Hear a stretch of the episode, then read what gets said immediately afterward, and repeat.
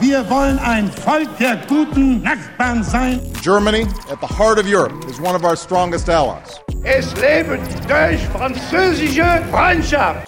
Drahtbericht, der Podcast zu Rheinland-Pfalz in Europa und der Welt. Die ersten jüdischen Gemeinden in Deutschland entstanden entlang des Rheins, in vielen Städten im heutigen Rheinland-Pfalz und weiter nördlich. Zum Beispiel vor 1700 Jahren, also 321 in Köln. Damals wurde erstmals urkundlich festgelegt, dass ein Mitglied der jüdischen Gemeinde in den Stadtrat aufgenommen werden darf. Herzlich willkommen zu dieser neuen Folge Drahtbericht, dem Podcast aus dem wunderschönen Rheinland-Pfalz. Mein Name ist Maike Rosenplenter. Gemeinsam mit meinen Gästen möchte ich euch in die Geschichte und Gegenwart des jüdischen Lebens in Rheinland-Pfalz entführen. Zunächst sprechen wir dafür mit Minister Roger Levens. Im Ministerium des Inneren und für Sport ist er auch für das UNESCO-Welterbe zuständig. Und seit dem 27. Juli 2021 zählen die historischen jüdischen Schummstätten in Mainz, Speyer und Worms zum Weltkulturerbe. Wir sprechen mit ihm aber nicht nur über die Geschichte, sondern auch über die Gegenwart und die Bedeutung der jüdischen Kultur für Rheinland-Pfalz. Das Interview führte meine Kollegin Benedikt Chabonnier. Wir blicken mittlerweile jetzt zurück auf ein Jahr zu 1700 Jahren jüdisches Leben in Rheinland-Pfalz und wir haben sehr viel lernen können, unter anderem, dass auch Rheinland-Pfalz eine sehr traditionsreiche jüdische Geschichte hat. Roger Levens, Sie sind Minister des Innern und für Sport in Rheinland-Pfalz. Mich würde jetzt interessieren, was Sie für Gedanken dazu haben. Ja, also ich bin sehr froh. Auf der einen Seite hast du als Innenminister natürlich mit diesen Themen aus äh, den Fragestellungen, die die Polizei betreffen, die den Verfassungsschutz betreffen, einen ganz eigenen Blickwinkel. Und ich äh, darf seit 18. Mai die Verantwortung für die Generaldirektion Kulturelles Erbe und für die Welterbestätten im Land ausüben. Und da haben wir dieses Jahr natürlich Riesenglücke gehabt mit den Schummstätten, ähm, also mit den Städten, die die hebräischen Anfangsbuchstaben haben, die das Wort Schum zusammensetzen, Speyer, Worms und Mainz. Und das ist einfach eine, ganz äh, tolle Erfahrung zu erleben, was in den weit über 1000 Jahren hier in Rheinland-Pfalz, also in dem heutigen Rheinland-Pfalz, gewachsen ist. Und mit der Aufnahme dieser drei Städte in das UNESCO-Weltkulturerbe ergeben sich ja für diese drei Städte vorneweg, und das ist wahrscheinlich für alle Zuhörerinnen und Zuhörer verständlich, Chancen aber auch Pflichten. Können Sie uns berichten von diesen Chancen und auch Pflichten, die sich daraus ergeben? Also wir haben äh, in diesem Jahr drei Welterbestätten für Rheinland-Pfalz neu anerkannt bekommen. Ich glaube, die bedeutsamste Anerkennung sind die Schummstätten, weil es das erste Mal in Deutschland ist, dass jüdisches Erbe, jüdische Tradition in Deutschland zum Weltkulturerbe wurde. Und Weltkulturerbe, eigentlich sagt der Name schon alles. Wir sind von universellem Wert mit diesen Weltkulturerbestätten. Wären die nicht mehr da, würde der Welt tatsächlich etwas fehlen.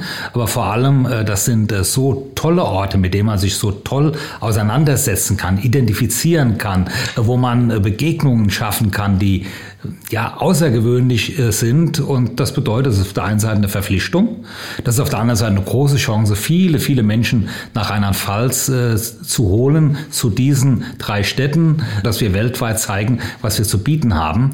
Und äh, das ist eine Riesenauszeichnung, auf die wir eigentlich nur alle sehr, sehr stolz sein können nochmal auf die andere Seite unserer Thematik, die wir jetzt in diesem Podcast beleuchten, ist, dass wir, wenn wir jetzt mal auf den Antisemitismus zu sprechen kommen, ist ähm, die Zahl zwar bundesweit tendenziell etwas gestiegen, aber wir in Rheinland-Pfalz können auf sinkende Zahlen, zumindest im letzten Jahr, blicken. Also wenn man die, die ähm, Kriminalitätszahlen Rechtsradikalismus, Antisemitismus für Rheinland-Pfalz sich betrachtet, sind wir im Bundesvergleich sicherlich im unteren Drittel. Für Rheinland-Pfalz hatten wir 2019 mit 50 Fällen die höchste Zahl und die ist in den zwei Jahren danach geringfügig zurückgegangen, aber sie bedeutet eigentlich in der Langfristbetrachtung durchaus eine für Rheinland-Pfalz hohe Zahl. Es sind äh, sehr viele Propagandadelikte dabei, es sind sehr viele Beleidigungen dabei, aber man muss auch davon ausgehen, dass es auch bei uns harte Rechtsextreme äh, gibt, die gewaltbereit sind, äh, die keine Grenzen kennen. Und da muss man auf der einen Seite natürlich mit der Kraft äh, der Polizei, der Staatsgewalt vorgehen. Da muss ganz klar sein, wir akzeptieren sowas überhaupt nicht. Da wird sofort den berühmten Riegel vorgeschoben. Auf der anderen Seite muss man viel erklären, viel präventiv unterwegs sein. Und das sind äh, die Schumstätten, auch die Möglichkeit, Schulklassen, junge Menschen, Studierende einzuladen und zu diskutieren und für eine pluralistische, für eine freie Gesellschaft und damit für Demokratie zu werben. Das heißt also Begegnungen im Grunde genommen, Sie bauen die Schranken in den Köpfen ab und öffnen in dem Sinne die Herzen ich organisiere diese äh, Begegnungen zu den Themenfeldern auch äh, bei Menschen, denen man es nur bewusst machen muss. Also wir hatten schon einmal eine Delegation der Polizei äh, in Auschwitz gehabt mit Kranzniederlegung, mit dem sehen, was dort geschehen ist. Das wird es im nächsten Jahr wiedergeben. Junge Polizeibeamtinnen, Polizeibeamte, äh, das kann immer nur ein Ausschnitt unserer Polizei selbstverständlich sein, aber die man auch mit geschichtlichen Orten zusammenbringt. Ich will nicht sagen konfrontiert, weil viele sind sehr vorbereitet. Viele wissen ganz genau, was für ein schrecklicher Hintergrund ein solcher Ort hat. Aber wenn man dann selbst noch mal dort ist, dann, dann wird man quasi auch zum Botschafter einer Gedankenwelt, die auf den Dialog äh, setzt. Denn äh, man sieht, was äh, nicht miteinander reden, übereinander herfallen, Gewalt am Schluss provoziert und zu welchem schrecklichen Ergebnis es führt. Im nächsten Gespräch sprechen wir mit gleich drei Gästen. Dr. Felix Klein ist Beauftragter der Bundesregierung für jüdisches Leben und den Kampf gegen Antisemitismus. Sein Pendant bei uns im Land ist Dieter Burkhardt. Er ist Beauftragter der Ministerpräsidentin für jüdisches Leben und Antisemitismusfragen des Landes Rheinland-Pfalz.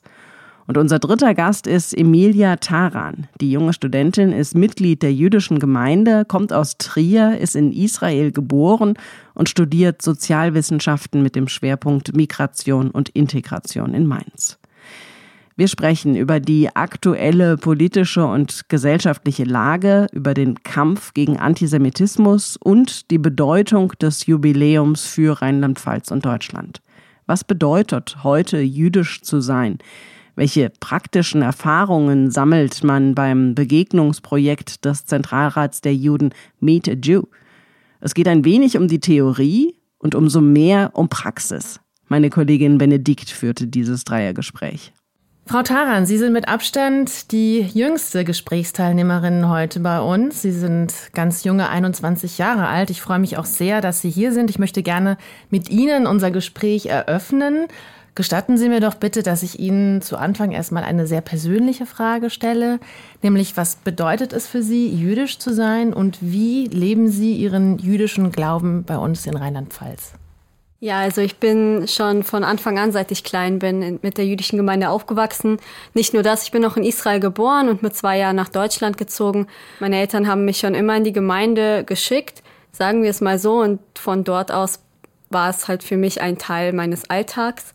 Und das ist auch das, was mich auch heute ausmacht. Ich sehe es als Teil meiner Identität.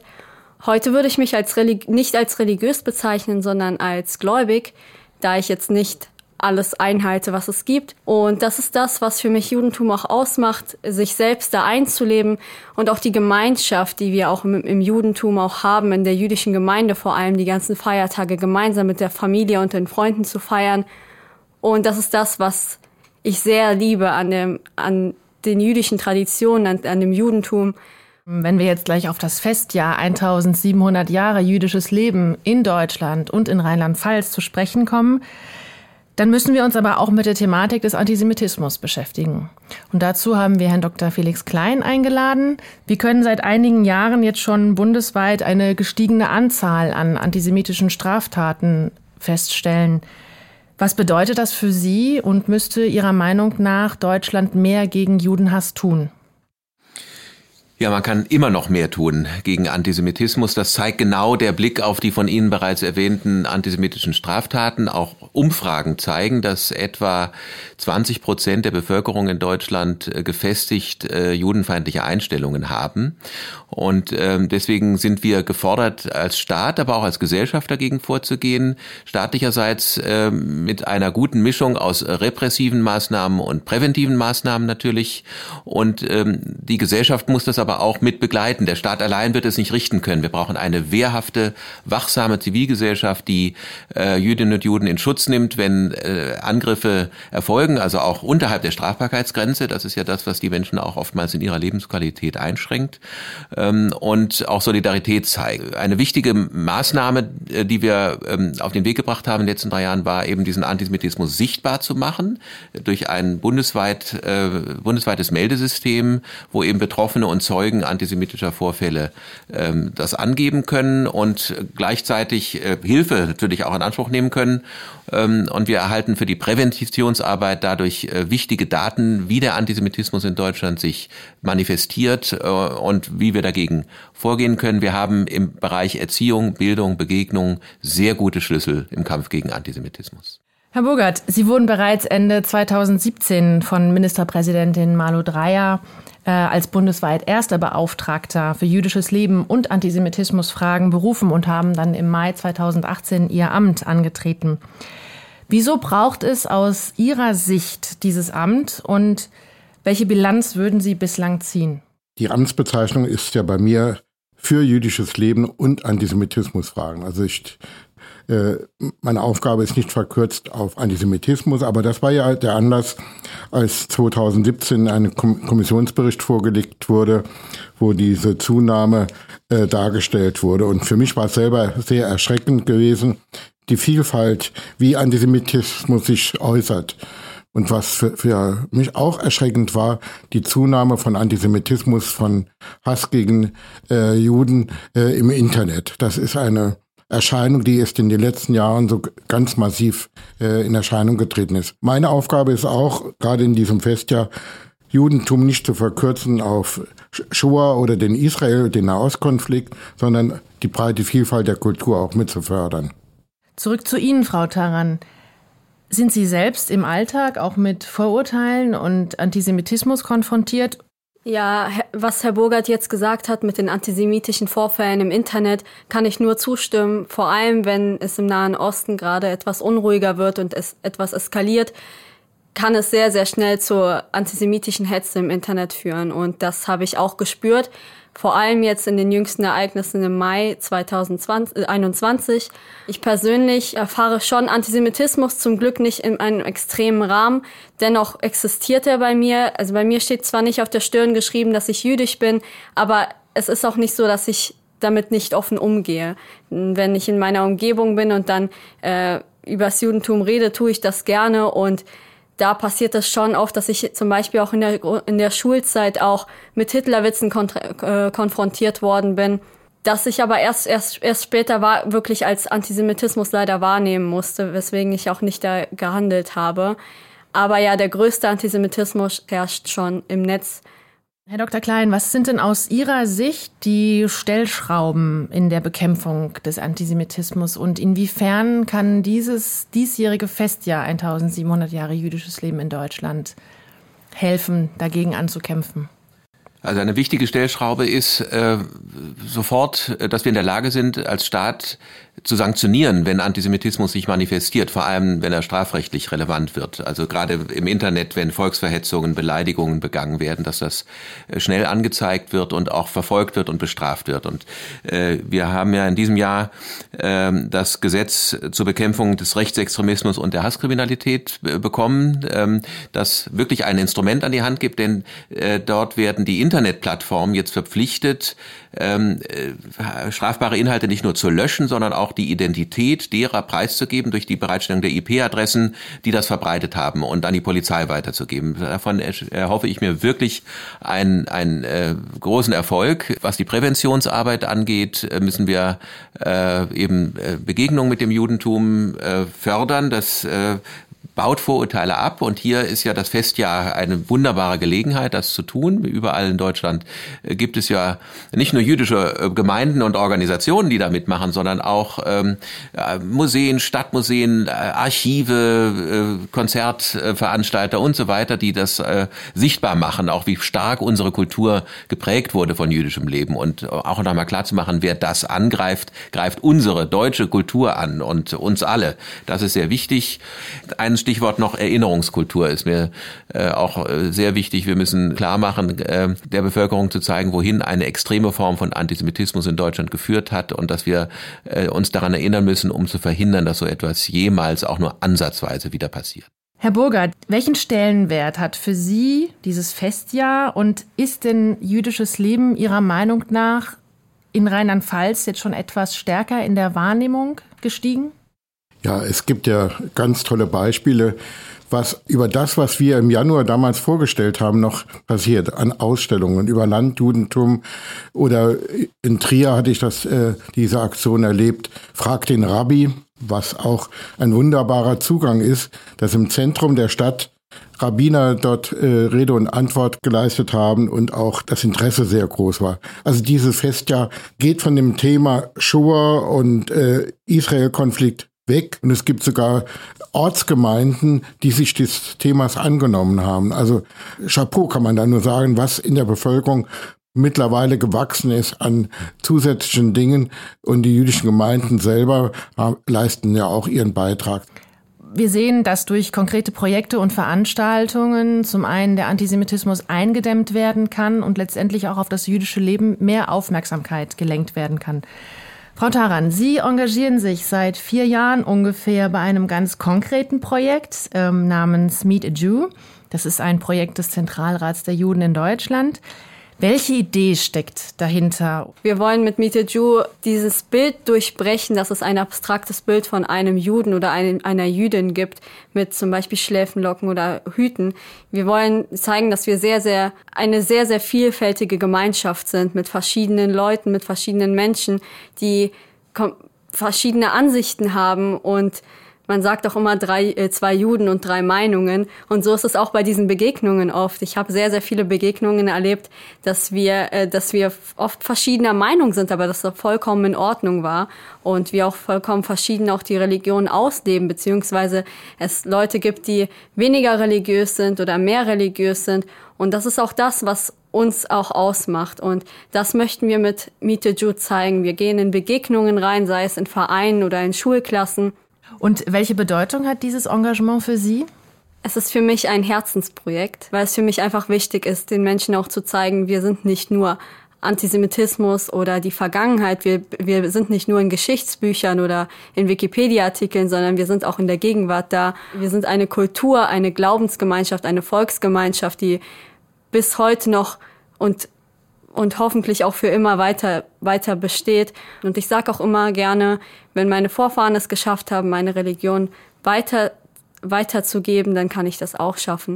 Und das möchte ich auch mit dem Projekt auch schaffen. Ja, nach diesen anschaulichen Beispielen würde mich mal interessieren, Herr Dr. Klein, was sich aus Ihrer Sicht bei der Förderung von jüdischem Leben in Deutschland in den letzten drei Jahren getan hat.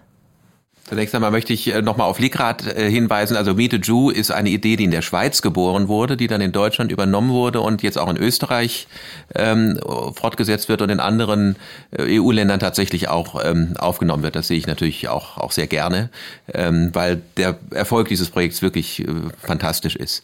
Ähm, zu Ihrer Frage, ja, die die Förderung jüdischen Lebens äh, ist zunehmend als etwas Selbstverständliches jetzt tatsächlich äh, wahrgenommen. Und diese Initiativen wie dieses äh, Festjahr tragen dazu bei, dass man eben ähm, äh, das jüdische Leben äh, als selbstverständlichen Teil der deutschen Kultur äh, sichtbar äh, macht. Das hat damit zu tun, dass eben äh, Jüdinnen und Juden verstärkt auch nach Deutschland ziehen, von, aus Israel, aber auch äh, aus, aus anderen Ländern, sehr gerne in, in Deutschland äh, Fuß fassen. Es ist ja eigentlich als Wunder zu bezeichnen, äh, dass nach der Shoah, nach 1945 äh, überhaupt jüdisches Leben sich wieder entwickeln konnte. Das war damals noch nicht so absehbar und äh, wir sind zwar noch weit entfernt von den über 500.000, die es 1933 gab, aber es ist natürlich sehr schön, äh, das, das zu erleben und diese Menschen tragen ja auch in selbstverständlicher Weise selbst dazu bei, äh, dass es sichtbar wird. Also durch die Eröffnung von Restaurants, von Kulturveranstaltungen, Start-ups, aber ähm, auch musikalischen Gruppen und so weiter. Und sie sind auch sehr vernehmbar und äh, das ist wirklich sehr schön. Wie tragen Sie denn, Herr Burgert, ähm, in Ihrer Funktion zur Bildung und Prävention bei? Und was könnte aus Ihrer Sicht darüber hinaus noch notwendig sein, um diesen Zustand weiter zu verbessern? Wir haben in der Regierungserklärung von der Bildungsministerin ja auch vor zwei Jahren kundgetan, dass jeder Schüler mal einen Lernort besuchen sollte, wo es um die Thematik geht. Lernort kann einmal eine ehemalige Synagoge oder eine bestehende Synagoge sein. Das kann auch äh, eine KZ-Gedenkstätte sein oder jüdische Friedhöfe. Wir haben 400 jüdische Friedhöfe allein in Rheinland-Pfalz.